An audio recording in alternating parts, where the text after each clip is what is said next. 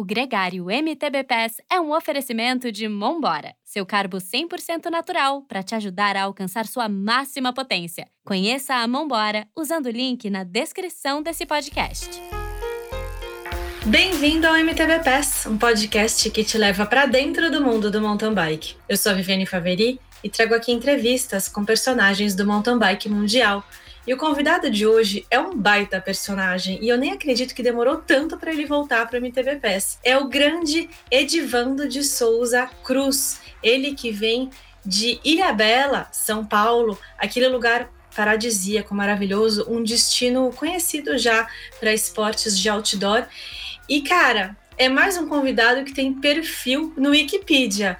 Vamos lá, eu vou ler esse perfil e aí depois ele vai me falar se ele está uh, tá em dia, se esse perfil aí precisa de uma, alguma atualização, porque o Vando, ele continua competindo, minha gente, ele continua muito na ativa. Então vamos lá. Edivando de Souza Cruz, de Ilha Bela, nascido em 19 de julho de 78. e entreguei idade, Vando. A bicicleta era seu principal meio de transporte. Daí a familiaridade para começar a praticar o mountain bike em 92 fez sua primeira competição na modalidade em Caraguatatuba, no litoral norte paulista, em 93. Em 95, participou da sua primeira competição internacional, conquistando a medalha de ouro. Depois eu quero saber qual que foi essa medalha de ouro. Ele foi medalha de prata no cross country nos Jogos Pan-Americanos de 2003 em Santo Domingo e no ano seguinte, em 2004, participou dos Jogos Olímpicos de Atenas, onde terminou na 33ª posição. Em 2011, foi aos Jogos Pan-Americanos de Guadalajara e continua treinando e competindo. Senhoras e senhores, sem mais delongas com vocês, Vando! Boa, legal demais. Bom, primeiramente agradecer o convite, muito bom retornar aqui no programa. É, acompanho, né, várias entrevistas, até nas viagens aí na longo tempo na estrada ouvindo né toda a história de outros pilotos. É, é, muito bacana todo esse trabalho que vocês estão fazendo. Então eu quero agradecer aí né pelo pelo convite. E é isso aí né que você acabou de ler é verdade. São são 30 anos competindo. É, eu, eu comecei em 1993 estou com 45 anos hoje competindo na categoria Master B2 né. Muito tempo competindo na Elite oficialmente até 2019 né porque em 2020 eu me federei na, na categoria Master, já com 42 anos, e aí passei bastante tempo aí no meio da, da, das competições, no meio da galera, e foi muito legal acompanhar praticamente essa evolução do mountain bike. E antes da gente começar a gravar, você me contou que seu filho tá competindo pra caramba, o Samuel, que tá com 19 anos. Cara, tem um grande mentor, né? E aí, imagino que nessas viagens que você faz, você tá com o seu filho. Conta um pouco dessa relação, de onde que ele tá e como que é essa troca entre vocês dois. Bom, o Samuel, ele está competindo é, na categoria sub-23, né? Esse ano ele faz 20 anos. E desde pequeno, eu levei ele para as competições, né? A, primeira vez que ele participou de uma competição de mountain bike foi com 4 anos, né? No campeonato interestadual. Então ele corria interestadual, levava ele nas provas da Copa Internacional. Esses eventos da categoria Kids, ele passou por toda essa fase. Agora, o legal é que a gente sempre praticou no dia a dia, né? Eu levava ele, às vezes, para trilha, ele foi crescendo. É, desde a bike aro 12, 16, eu comprei uma aro 20, né? Uma bike, mountain bike mesmo, aro 20, né? Como a gente vê as atuais agora.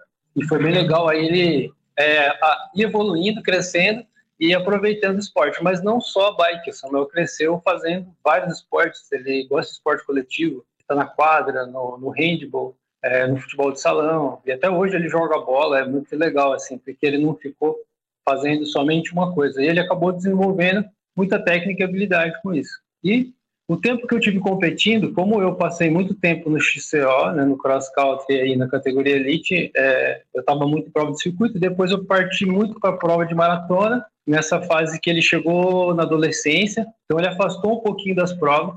Depois, mais para frente, eu voltei para o cross country de novo em 2020 e veio a pandemia. E aí foi uma época que ele voltou a usar a bike praticamente de uma forma diferente, né?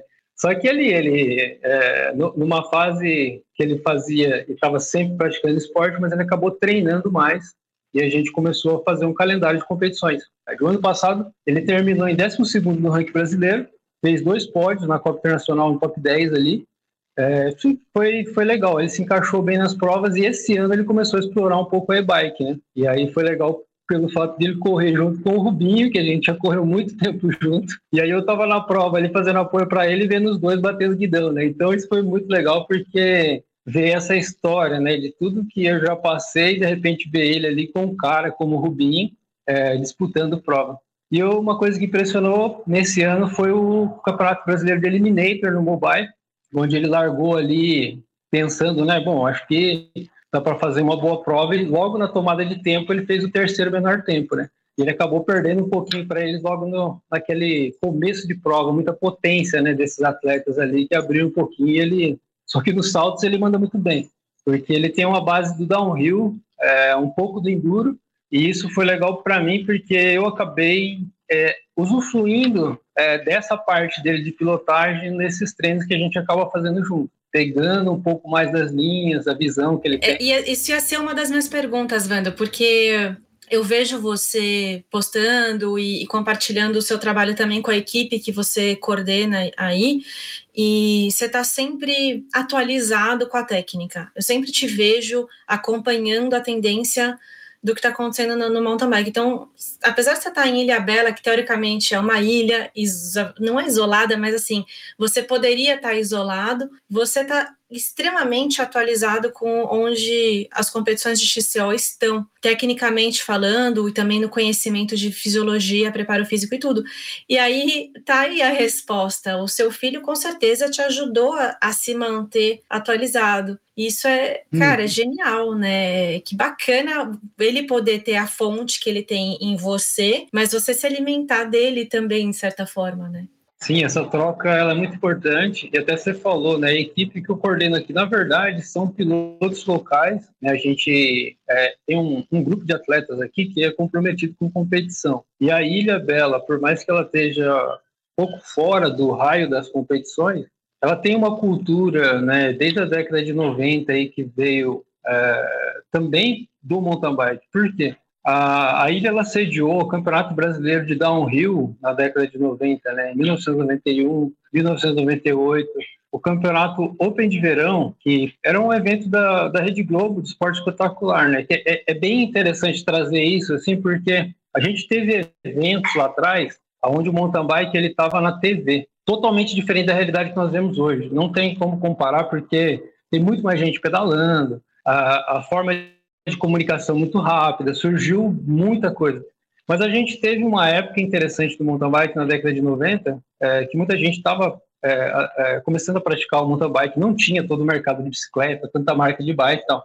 Mas a gente tinha eventos na TV, eventos grandes com patrocinadores grandes por trás, né? Então, você vai ver o backdrop dessas provas, eram empresas que não tem nada a ver com bike, né? Por quê? Uhum. Porque a, a prova estava na TV no domingo, né? Era um momento nobre eram campeonatos com três etapas e tal, e uma delas acontecia na ilha. Então, aqui, eu tive a oportunidade de ter evento, mas eu tive que me deslocar muito ao longo do tempo, né? Assim, o tempo todo me deslocar para estar nas competições. E sempre procurando trazer. Só que a gente tem uma base muito importante aqui, que são as trilhas naturais. A ilha, é, ela tem a história dela, deixou para a gente como herança trilhas das fazendas. A ilha ela teve a época dos engenhos, né? E a época do café. Aí você pensa assim, nossa, mas Ilha Bela e café, como assim, né? Mas você vai procurar na história, o café ele era plantado junto com a vegetação na altitude, né? Mas que altitude, né? Se eu estou no litoral, a questão é que a ilha tem montanhas de mil, mil e chega até 1.370 metros aqui, né? É impressionante. Então, assim, dos, do zero a 1.370. Então, em termos de desnível, às vezes aqui dentro tem mais desnível do que muitas cidades do interior. Uhum. E outra coisa importante de adaptação das pistas é que a gente pega na enxada, né? Então, pois é. a manutenção, manutenção de trilha e construção de obstáculo a gente faz, né? Como que é, você enxerga isso no Brasil? porque também sabendo que a nova geração já está chegando com pistas mais prontas, a gente tem mais bike parks construídos, então tem um pouco essa sensação de ou a pessoa faz estradão ou ela faz trilha em trilhas que já existem. Aí você já conseguiu é, incorporar essa cultura de trabalhar as pistas. qual que é a importância? O que, que isso dá para o atleta dele ter mais contato com o solo? Bom, a importância uh, é que o esporte mudou, né? Primeiramente, o cross country ao longo dos anos, se eu for resgatando na história, a gente tinha um cross country muito endurance, né? Muito físico, pistas muito longas, muito natural.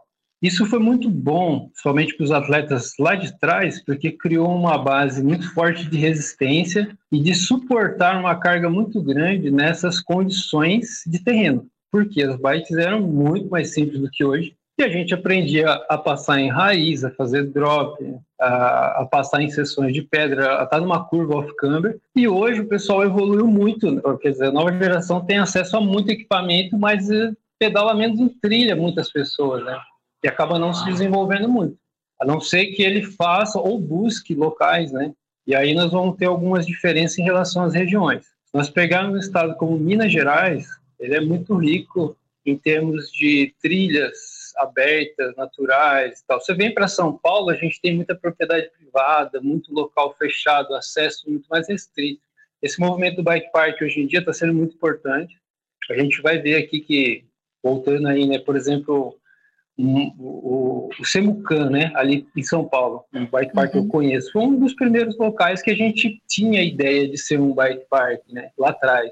Uhum. E aí hoje em dia a gente tem vários, né, na região de Campinas, na região do Vale do Paraíba aqui, e a pandemia que alavancou bastante isso do pessoal sair da cidade para o sítio, pegar na enxada, começar a desenhar, fazer alguma coisa e tal. Mas veio essa questão da evolução do esporte ao longo dos anos, do Country, muito natural, muito endurance, pistas é, extremamente longas, é, subidas de sessões de 5, 10 minutos, só que você vinha descendo 3, 4 minutos na mata, né?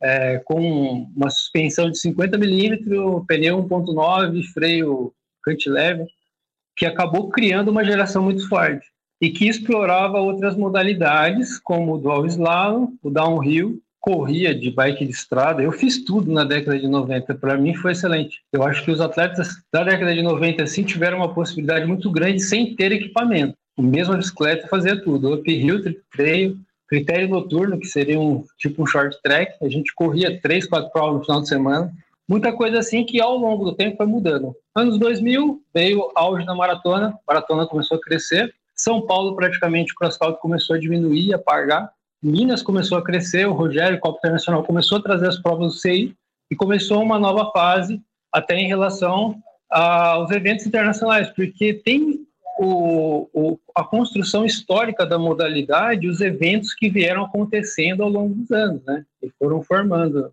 E a, a forma de classificação olímpica, tem, tem um monte de coisa, né? Que a gente vai ligar nisso aí tudo.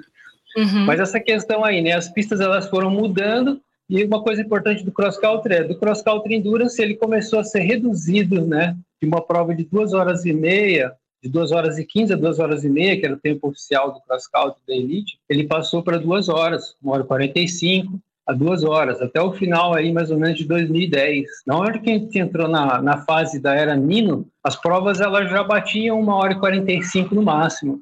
E aí depois ela reduziu para 1 hora e meia. E aí cada vez vai diminuindo, né? Tornou mais explosivo. As pistas com menos altimetria, você tem um, um, relevo que geralmente não tem essas sessões tão longas. Eu já corri, por exemplo, em Monte Santênio duas vezes, né? Então, da primeira pista que eu fui em 2007, na, na etapa da Copa do Mundo, as sessões de subida eram absurdamente longas. A gente subia escalando, fazendo zigue-zague e tal, e aí descia no meio daquelas pedras, bateção.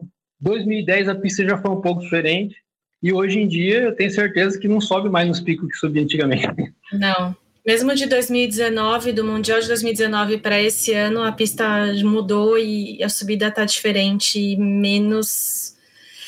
Não dá para dizer que é mais fácil, porque não é, né? Quanto mais curto, uhum. mais rápido a gente vai tentar subir tudo. Mas mudou, né? Não é mais o endurance que você tem que controlar ali o seu pace na subida, porque a subida é longa, é mais uma coisa de tipo, atacar a subida ao, ao, máximo, no máximo possível, porque ela está um pouco mais curta, mas continua bem inclinada. Uhum. Sim, é, acabou que mudou a dinâmica, principalmente pela transmissão é, ao uhum. vivo, porque não é interessante. A gente vê os vídeos, se você for assistir qualquer prova, por exemplo, Campeonato Mundial de 1997 em Châteaudet, na Suíça, tinha uma subida de 10 minutos, mais ou menos. Uou. Então, os, pon os ponteiros, eles abriam muito tempo a prova, a transmissão tinha transmissão com helicóptero, por exemplo, né? Só que ficava perto de hoje uma monotonia muito grande, porque agora todo mundo está acostumado com uma comunicação rápida, você não vai conseguir fazer com que as pessoas assistam isso. Né? Uhum. Então, o cross country ele foi se adaptando por essa questão, né? E a gente sabe que essa adaptação está sendo contínua. Uhum. Nesses anos que eu voltei mais ao cenário do XCO, eu vou dizer voltei assim porque até 2015 mais ou menos, né? De, de desse tempo competindo na elite, eu foquei muito no cross country. É, por quê? Porque eu estava disputando vaga para ir para para as provas internacionais. Eu participei de 10 campeonatos mundiais, fui em três jogos sul-americanos, dois jogos pan-americanos e uma Olimpíada. Então, assim, eu aproveitei muito, né, como atleta de elite, várias, é, vários ciclos, né, como time Brasil e como CVC, né, viajando é, convocado, né, em épocas assim de delegações grandes, muita gente sendo convocado para as provas, diferente do que acontece hoje que é bem menos pessoas que estão indo, estão indo pelas equipes, muitos atletas, e não pela convocação, uma equipe grande para participar dos eventos. Uhum. Então, assim, é, foi legal assim, e eu participei muito focado nisso. Em 2015, eu foquei em eventos promocionais, mas eu continuei na elite e esporadicamente eu aparecia no cross country. Então eu comecei Sim. a perder a pontuação que eu tinha, a posição, porque tinha que eu competia direto, estava lá entre os top, sei lá, 80 do ranking CI, mesmo competindo poucas provas, campeonato mundial, às vezes ia lá, fazia, né, uma pontuação lá entre os, entre os 50, meu melhor resultado na elite foi 35 foi um resultado bom, né, em hum. 2008. Da Júnior eu fui 26 Júnior não, na Sub-23, 26 meu melhor resultado no ano 2000 em Serra Nevada, e na Júnior, 11 Então, assim, meus resultados ficaram entre os, os melhores que tem na história, né? porque não mudou muito uh, ao longo desses, desses anos o que o pessoal conseguiu fazer, a não ser o único cara que saiu da curva que foi o Vancini. Muito mais ficou mais ou menos aí nessa média, né? Já que você tocou no, no nome do, do Avança, eu queria te perguntar uma coisa, assim. É, é, muito difícil se aposentar, entre aspas, né? É muito difícil você é, começar, se sair do holofote, que é competir na elite, com tudo isso que você conquistou, a atenção que você tem, a mídia que você tem, você é conhecido em todas as competições onde você vai, as pessoas sabem quem você é.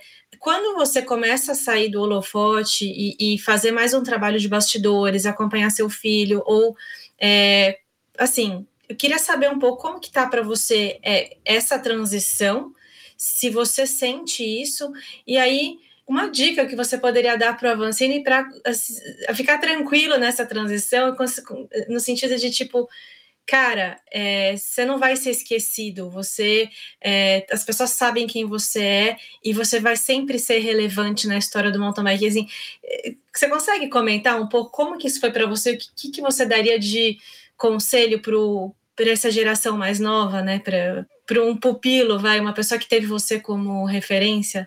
Olha, passar por todas as fases assim que eu passei no mountain bike, acho que foi muito, muito importante assim para minha formação, né, como pessoa, é, como piloto, ver toda essa essa dinâmica do esporte, né? Então assim, o Henrique ele veio numa fase de construção e de transição do esporte. É interessante porque ele começou cedo. Eu vi ele crescer, eu vi ele correr, ele corria junto comigo. Ele queria estar na minha cabeça já desde pequeno, ele atacava. Eu vi ele crescer nas pistas e vi ele crescer, viajei junto depois quando ele se tornou um atleta de elite. E aí, o Henrique, ele, ele foi para um patamar muito diferente. Então, assim que eu falo. Quando ele resolveu se aposentar, eu, eu, eu logo penso assim, né? A, a, cobrança que existe sobre a vida dele é, é gigantesca. Ele é um cara que ele não, por ele ter chegado onde ele chegou e pelo perfil dos atletas, no, pelo público no Brasil, de torcida do povo brasileiro é complicado de lidar. As pessoas falam céu e inferno, né? Pode te colocar lá em cima e te acabar de uma hora para outra, né? Então, assim, ele também é, tem um, uma conquista, um patamar que ele chegou que ninguém chegou. Se o Henrique continuasse competindo é, desse jeito, ele vai cada vez ter mais cobrança, mais dor de cabeça, acho. Talvez não seria prazeroso, mas para ele tá, de repente, em competições. A minha trajetória foi diferente. Eu competi, fiz um monte de coisa e tal, e eu tô curtindo a, a vibe de estar tá na Master, porque eu cheguei na Master e tem um monte de gente e tal, que está trazendo uma, uma nova visão e bagagem para dentro das categorias Master, que estão crescendo, é o maior volume de atletas no mountain bike. E aí, assim, a, a, o caso do Henrique Neton fala, é, eu vejo assim, ele, ele tomou uma posição correta, acho que de se aposentar, é, e, e, ele pode fazer muitas coisas, né, nos bastidores, e de repente, se ele sentir vontade de competir, ele deve pegar e voltar a competir em qualquer momento da vida dele que ele quiser. Outros atletas da história do mountain bike da década de 90 que construíram o esporte, né, o Ned Overend, por exemplo, é, o Bart Brentz, os mini mesh, esses caras estão largando corrida. O, o, eu vejo o Christoph Saucer, por exemplo, que foi um cara que também vi ganhar o campeonato mundial, estava competindo, né, junto ali também, em 2008 e depois grande nome da maratona e vai para eventos e participa. Acho que tem essa contribuição e o lado por trás do esporte que ele vai estar tá desenvolvendo, né? Agora, uhum. a molecada mais nova tem que tomar um pouco de cuidado com a exposição, porque às vezes as pessoas estão tentando vender um produto ou passar uma imagem de uma coisa que ela não deveria colocar esse peso sobre ela ela deveria curtir mais o esporte, não querer ser tão. não é querer ser tão profissional, mas às vezes a pessoa fica colocando coisas, mas gera uma expectativa no público e de, de repente vai ser difícil de ela atender depois. Então as pessoas deveriam tomar cuidado nessa exposição para ir curtindo aquilo que está fazendo, uhum. compartilhar suas experiências, mas tomar um pouco de cuidado para não ser muito estrela de repente, porque isso vai se reverter contra elas depois. Você consegue identificar algo que faz, que fomenta um pouco essa cultura eh, das, dos jovens quererem resultado muito mais rápido e levarem a sério e ficarem muito frustrados se não atingirem o tal resultado? Você acha que isso tem a ver com a formatação do mercado brasileiro? Por exemplo, as equipes, quase todas, são equipes de fabricantes não são equipes independentes que nasceram para o desenvolvimento do esporte, que tem um programa de tipo, vamos, vamos desenvolver os atletas, igual a, a equipe do Avancini, por exemplo, que tem um programa de desenvolvimento, ou a sua equipe, que é um programa de desenvolvimento. Né? As, as equipes das marcas estão preocupadas em vender bicicleta, então tem equipes com o atleta que performa, e para poder vender mais bicicletas, então aquela pessoa, aquele atleta ligado à exposição, quantos seguidores ele tem, qual que é a, a capacidade de atingir o público. E aí, por isso também a gente tem os influenciadores que ganham espaço nessas equipes ao lado de atletas profissionais. Então, você acha que tem um pouco a ver com isso? Faz sentido um pouco a minha análise? É, acho que essa junção, sim. Né? A necessidade da rede social, né, e como isso se tornou importante para as marcas, acabou é, fazendo com que as pessoas é, façam esse tipo de exposição, né? Agora, uma coisa é, o piloto, ele tem a sua vivência, a sua experiência para passar, e é muito importante manter essa característica, diferente do influenciador, que não seja, de repente, da alta performance. Né? As equipes aqui no Brasil, a gente vê que a maioria delas são poucos atletas e formado, é mais focado nos atletas da categoria elite, e você vai ver mais marcas que estão apoiando, às vezes, atletas da Master, numa parceria que o cara ele, ele, ele dá conta por, por outros meios, né, de, de custos e coisa e tal, do que ter atletas de base. Uma coisa que eu faço aqui, até é, eu levo o pessoal para pedalar, né, às vezes, isso é coisa que eu faço esporadicamente, é, de, de, levar para fazer um guia, guia de trilha ou, ou, ou pilotagem, técnica, é muito importante essa parte da instrução. E várias pessoas já passaram por aqui né? E às vezes para querer vir conhecer a ilha e conhecer as trilhas, então eu faço pedal junto, ou às vezes a pessoa está se preparando para alguma prova. Mas é interessante que o ano passado, na fase de transição, o Wake ele entrou em contato comigo. O Wake ele tinha passado aí uns meses, tinha passado uns meses na Europa, né, no programa ali da UCI, e a gente trocou ideia, porque a gente pedalou três dias. Ele queria, ele falou, Wanda, eu, eu, eu vejo seus vídeos e eu estou querendo conhecer lugares novos. Eu vejo que as trilhas que você posta, acho que tem uma conexão legal com o que eu vi lá fora. E aí ele veio para cá e a gente trocou muita ideia, foi legal. porque ele falou a dificuldade de andar com os caras lá fora não é salto, mas é justamente no terreno natural, que é aquela questão da base mesmo que já vem dessa conexão com o terreno, né, de, de, de pilotagem mesmo raiz, né, do MTB raiz. E aí o Wake ele comentou comigo que impactou muito ele foi ver times formados é, de 10 pilotos, 8, 10 pilotos de base, de, de, de juvenil, júnior. Então tinham muitas equipes que tinham esse perfil que, que são voltados para a formação de atletas. Não tem nada a ver com essa, esse time do, do Factory Racing ali, que é compacto, né? Mas são uhum. times que e eu também vi isso, inclusive, assim, todo o trabalho que é feito em outros locais, aí no Canadá, é, quando eu fiz uma entrevista com um amigo da Jaque, ó, ele, ele tinha o horário da escola e ele tinha o horário do mountain bike, né? Então eu fiz uma entrevista com ele porque eu escrevia para a revista Pedal, e aí ele me contou toda a rotina, desde a hora que acordava, o que ele fazia na escola, aula de MTB, o que ele fez na aula e tal. Não tinha programas que formavam pilotos, né? Uhum. E essa questão das equipes nós não vemos no Brasil. Não tem, não tem nenhum time de, de base assim, mas existem alguns. Você mencionou o do Avancini, no caso da First, lá em Jundiaí, tem o time Jundiaí. Jundiaí é uma cidade que tem uma cultura muito forte com esportes, esportes coletivos, é um, uma cidade muito forte. E eles têm a escolinha de ciclismo e, e mountain bike. Então, assim, os alunos que participam lá, eles têm que cumprir os treinos na semana, eles têm um técnico que é da prefeitura, que é o DEDA, é, e eles vão crescendo, cara, ele vai fazer faculdade, eles dão a bolsa de estudo. E aí o cara ele continua treinando, viajando com o time, eles pagam tudo, mas esses atletas não têm esse salário do, do, da, da, equipe, mas eles são encaminhados ali. Depois, uhum. mais para frente, vai ver o que vai fazer. Essa, isso é o que mais se aproxima da estrutura dos clubes que eu falo tanto que tem aqui no Canadá, na América do Norte e Europa. É uhum. É isso esse ambiente, você não tem um salário, você é júnior, você não é profissional ainda, você não nem tem como, assim, se você tiver que receber um salário para fazer isso, começa a encarecer demais, já é difícil pagar as contas, né?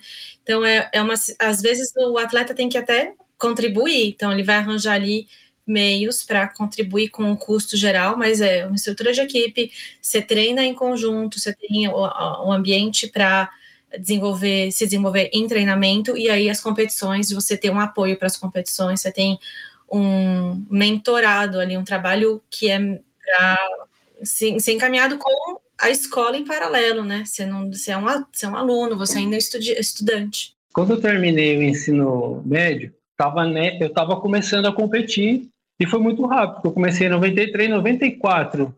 Comecei a viajar para as provas de ranking brasileiro. Viajava, dormia no carro, dormia em alojamento, levava comida de casa e tal, mas corria direto. 1995 estava na Calói. Eu terminei o ano de 94 em vice-campeão no ranking brasileiro é, de, de XCO, né?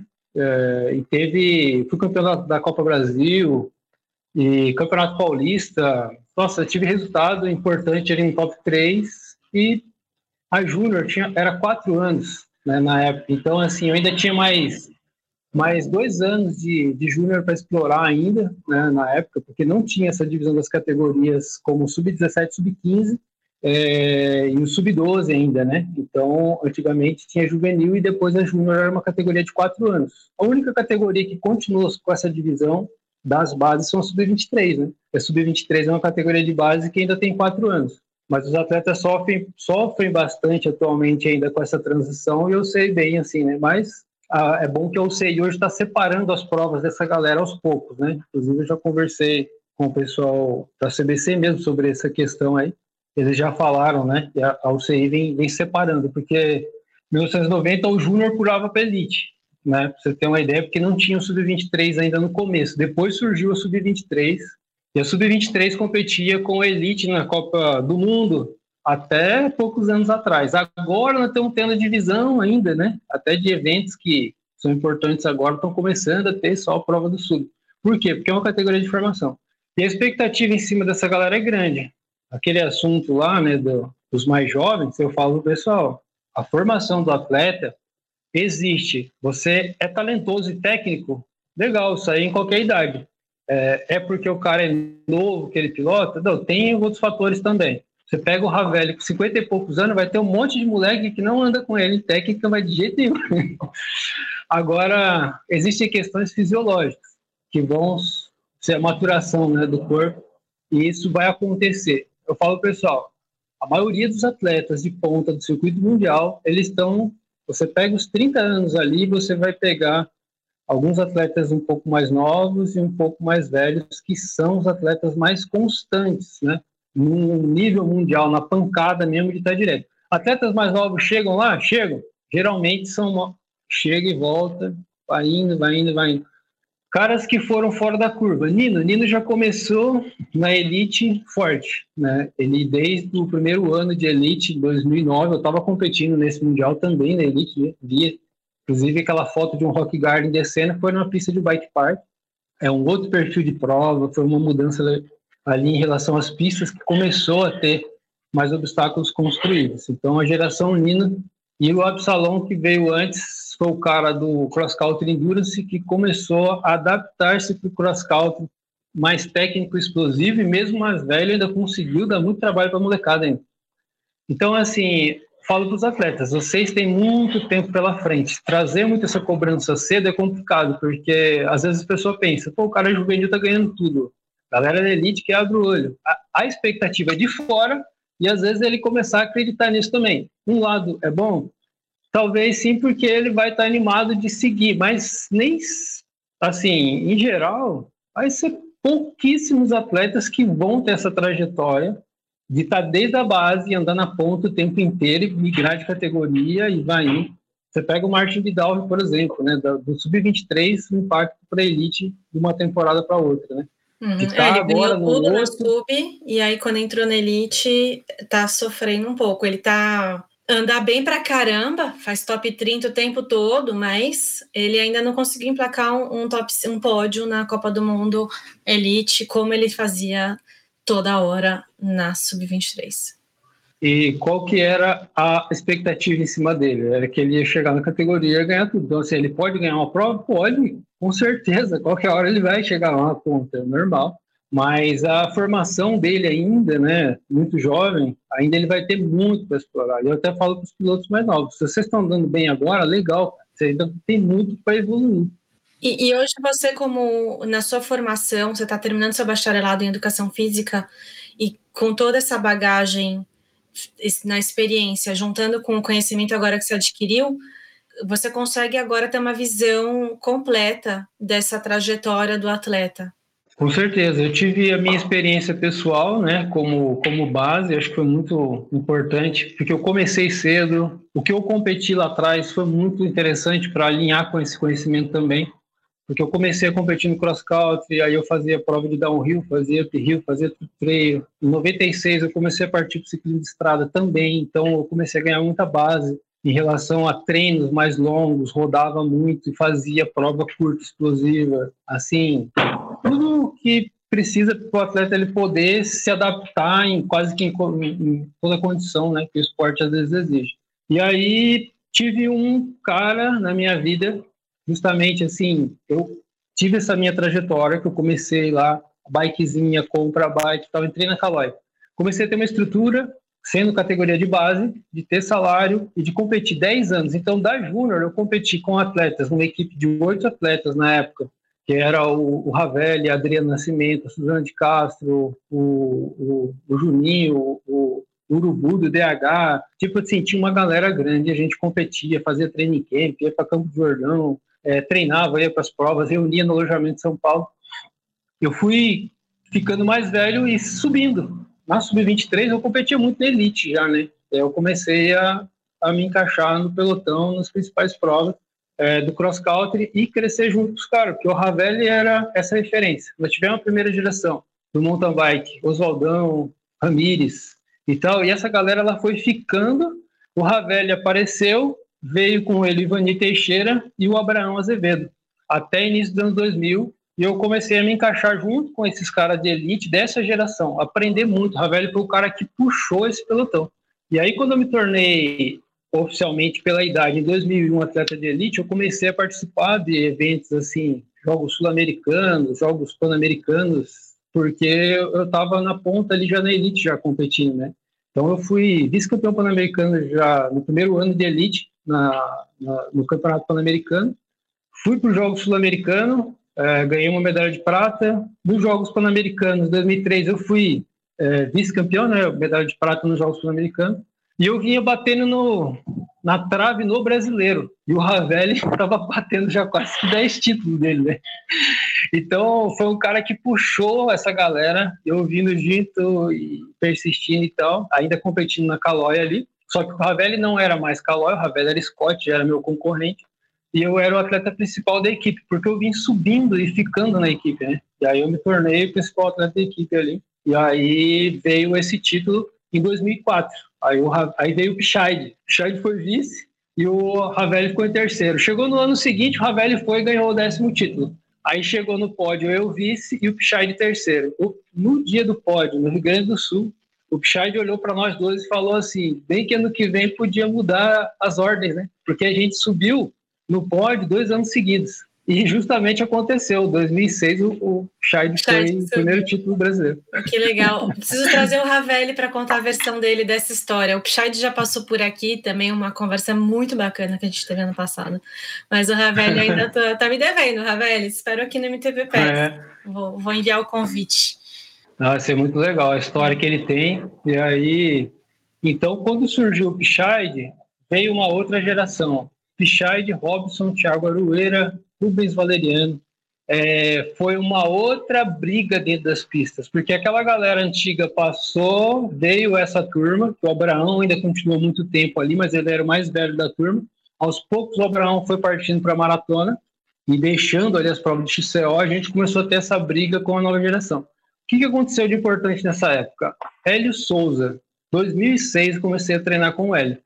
E eu fiquei até 2019 treinando com o Hélio. Então, assim, eu peguei o começo do Hélio, ele, ele tinha se formado fazia pouco tempo, e ele começou nessa orientação e se aprofundar na parte de treinamento, acompanhar todas essas mudanças no esporte e eu envelhecendo, treinando junto com ele. Foi legal, porque eu tive uma primeira fase que eu treinando sozinho, eu cheguei no patamar de estar entre os top do Brasil e entre os top das Américas. Esse foi o meu patamar como piloto na história. E ficar no intermediário no nível mundial ia lá e fazia uma coisa intermediária.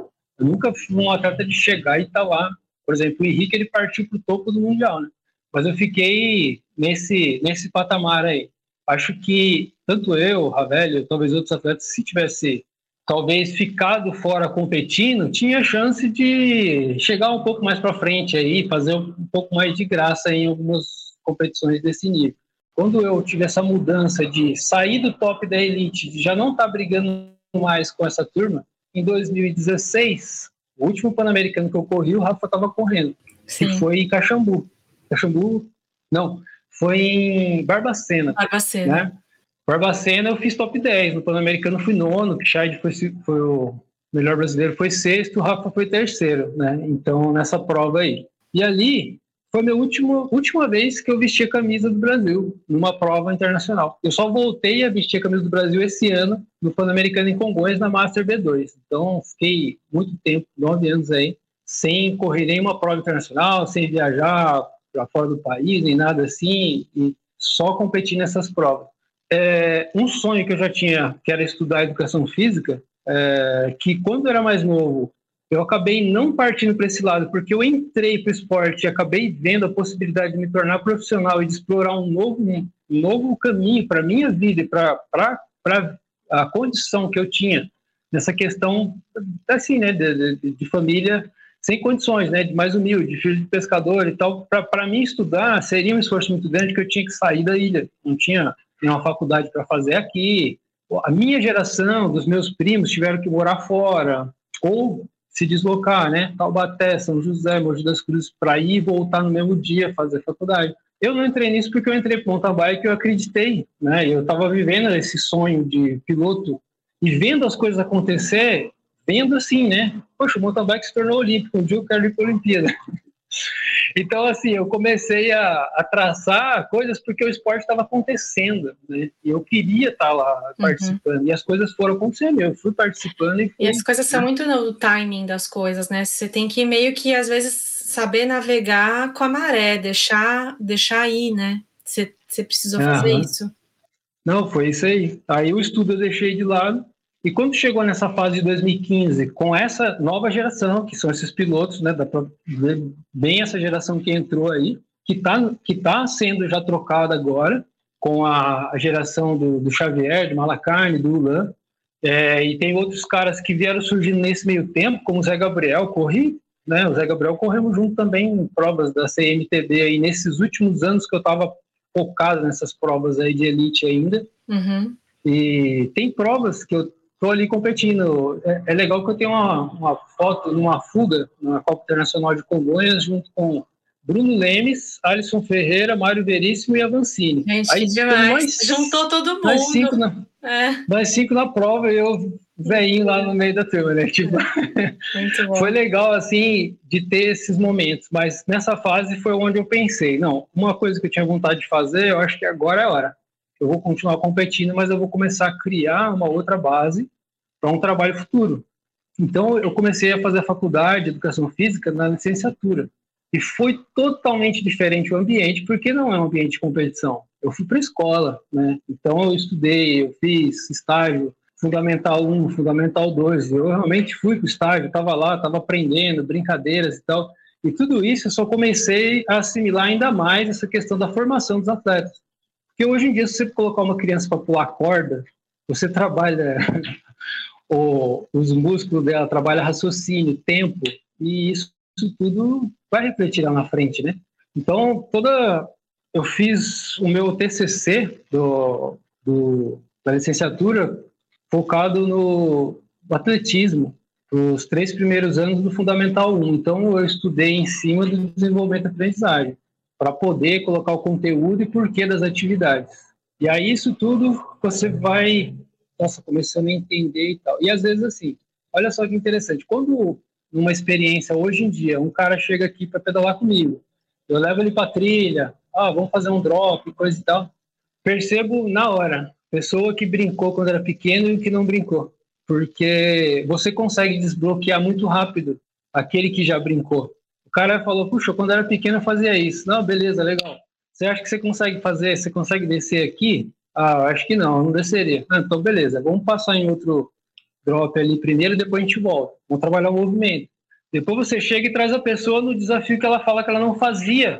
Aí ela faz, fica feliz pra caramba. Porque, assim, é uma forma de você ir desbloqueando, né? Você vai, talvez esteja vivendo no Canadá muito disso, da importância dos instrutores de mountain bike, que é algo que no Brasil ainda está muito raso, porque o mercado aqui foca muito em venda é, e não nessa estrutura. Porque você vende uma bicicleta top de linha para quê? O cara ele vai querer ter uma bike, uma full, uma mountain, uma enduro. Ah, porque essa bike é boa. Tá, mas você não usa nem 30% dessa bicicleta. É, exatamente. Então... É. Não, é muito bom você trazer esse assunto, porque é, a gente vai ter um programa já dando um pouco de spoiler, talvez o próximo ou depois do próximo episódio do MTV PES, a gente vai falar com o Flávio Codato, que é passou pelo Gregário Cycling recentemente, contando um pouco a história dele, que também foi um cara que competiu profissionalmente na Europa, mas no ciclismo de estrada, que hoje também mora no Canadá e, assim como eu, se transformou num instrutor de pilotagem. E a gente vai falar exatamente desse assunto. Então, é muito legal você legal. fazer esse link, porque a gente vai, vai aprofundar nessa importância de adquirir uhum. conhecimento, mas o que você traz é ainda mais importante, que é a formação na infância e o impacto que isso tem na vida do adulto, né? E em tudo que ele vai fazer em movimento e é, memória muscular, memória celular e uh, mobilidade, né? Finalmente, é, o quanto isso é, enriquece as possibilidades da vida de uma pessoa quando ela trabalha isso na infância. Não, isso é muito importante. A gente vê como isso vai diferenciar talvez esses atletas que estão no top do circuito mundial. Por quê?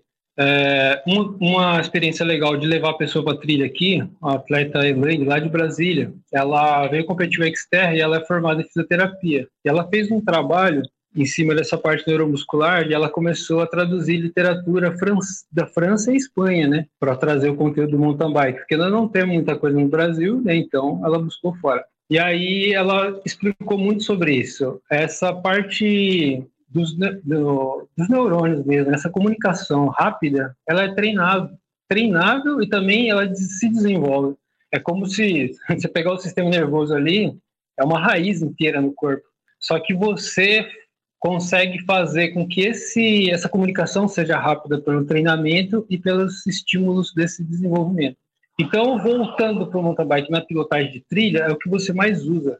É isso aí. Você transferência de força, é, equilíbrio, né? Manter a estabilidade de quadril e você está o tempo inteiro. E hoje em dia eu falo para os amigos meus aqui, o pessoal, os amigos, nosso colega de treino aqui, repara o vídeo dos caras hoje com essa alta definição, o Vitor Koretsky, por exemplo, passando numa sessão de raiz ou pedra. Você vê o trabalho da bicicleta, legal, mas olha o trabalho do piloto e da musculatura, né? O que está acontecendo ali? E o trabalho da trilha, ele é muito mais exigente, cansa muito mais, são ativação de vários músculos, e às vezes as pessoas não rendem na trilha porque elas não estão treinadas para aquilo. O salto é um outro tipo de movimento, é um outro tipo de técnica. Eu acho uma coisa que eu corrijo as pessoas, às vezes eles falam, ah, as pistas estão ficando mais técnica. Técnica, técnica é variado, né? Existem uhum. vários tipos de técnica. O salto é um tipo de técnica. Só que o, o movimento do salto ele é lento em termos de essa ativação, porque você tem o lançamento, você passa um tempo no ar e você tem a recepção. Então, esse movimento, essa comunicação neural, ela é muito lenta. Se o cara ficar andando em pista, saltando o tempo inteiro, na hora que ele entra na trilha, não ele vai, vai, afogar muito rápido. E, e, é isso que o pessoal não entendeu, acho que aqui, porque eu falo, bato nessa tecla direto. Olha os caras lá fora, onde que eles abrem. Na parte de salto, o último mundial foi muito nítido. Todo mundo faz igual. Por quê? Porque a sessão de salto ela é desenhada, ela tem um time. Ela tem um time. Tem como você ganhar tempo. Exatamente. Vai ganhar tempo como? É. Você não adianta você, você se ali é para passar 25 por hora, a variação vai ser mínima. Já na é, trilha é diferente. Uma pessoa que manda um scrub, que pega menos altura, que tem mais técnica, vai ganhar muito. Não é muito tempo que você ganha comparando com uma sessão de trilha mais natural. É, 500 metros de trilha. E nessas provas internacionais, aprendi muito. Por quê? Porque a gente tinha que analisar a linha. Uhum. A gente ia lá olhar, puxa, você tem três lugares diferentes para passar. Em 2009 teve um fato interessante, porque o drop de pedra, que até mandei a foto ali descendo no monte de pedra, isso em 2009 de bike 26. Ah, aquela sessão, chegando lá, a gente chegou na semana anterior, quase ninguém estava descendo, mesmo os atletas tops ali. Tinha pouca bike 29, isso era em 2009, mas o time americano estava todo de bike 29 já. Tinha poucas bike 29, a maioria tudo 26. Então era difícil por causa de encaixar a roda, né? Mas quem foi com a gente lá para a gente zerar? Eu, Rubinho e Pichard, nós três. E o Sherman estava junto também, que o Sherman era sub. O Markov. O Markov foi o cara que abriu nossa mente para a gente conseguir fazer o drop, porque a gente não conseguia descer. Aí ele falou: é o seguinte, vocês estão vendo o drop aqui? Beleza, vamos voltar lá atrás. Nós voltamos três curvas lá atrás. Falei, o que, que é isso? Ele falou, tá vendo essa pedra aqui do lado direito? Você passa primeiro por cima dessa, porque dessa daqui você vai sair na linha daquela e tal, tal, tal. Aí você vai sair assim no drop e aí você desce. Ah, dito e feito ali a gente começou a zerar a descida. Cara, Rando, então... é muita história, cara. É muita história, é coisa muito incrível. E assim, eu tô com dor no coração de ter que falar que a gente precisa fechar o programa. Obrigada por vir, vir aqui compartilhar a sua história, falar dessa, dessa época em que não tinha redes sociais. E é muito legal que você continua postando foto e, e resgatando fatos marcantes importantes da história do mountain bike brasileiro e internacional nas suas redes sociais. Então, eu queria convidar todo mundo para te seguir no, no, Instagram, quem não te segue ainda. Qual que é seu Instagram? É edivando.mtb. E o da equipe é o. Ed, é, qual que é o da equipe? É, acho que é bom esclarecer um pouco isso. Edivando Cruz MTB Racing foi um outro perfil que eu criei para ter um pouco mais de flexibilidade em relação ao conteúdo. Por exemplo, o Edivando.mtb é meu pessoal e o Edivando Cruz MTB Racing é como englobar todo tipo de trabalho que eu possa desenvolver ou outros atletas que eu esteja junto, os amigos que treinam, a galera local, eu divulgo eles lá também, tipo, a galera vai para corrida, eu vou lá compartilho. Você tem um outro tipo de assunto, né?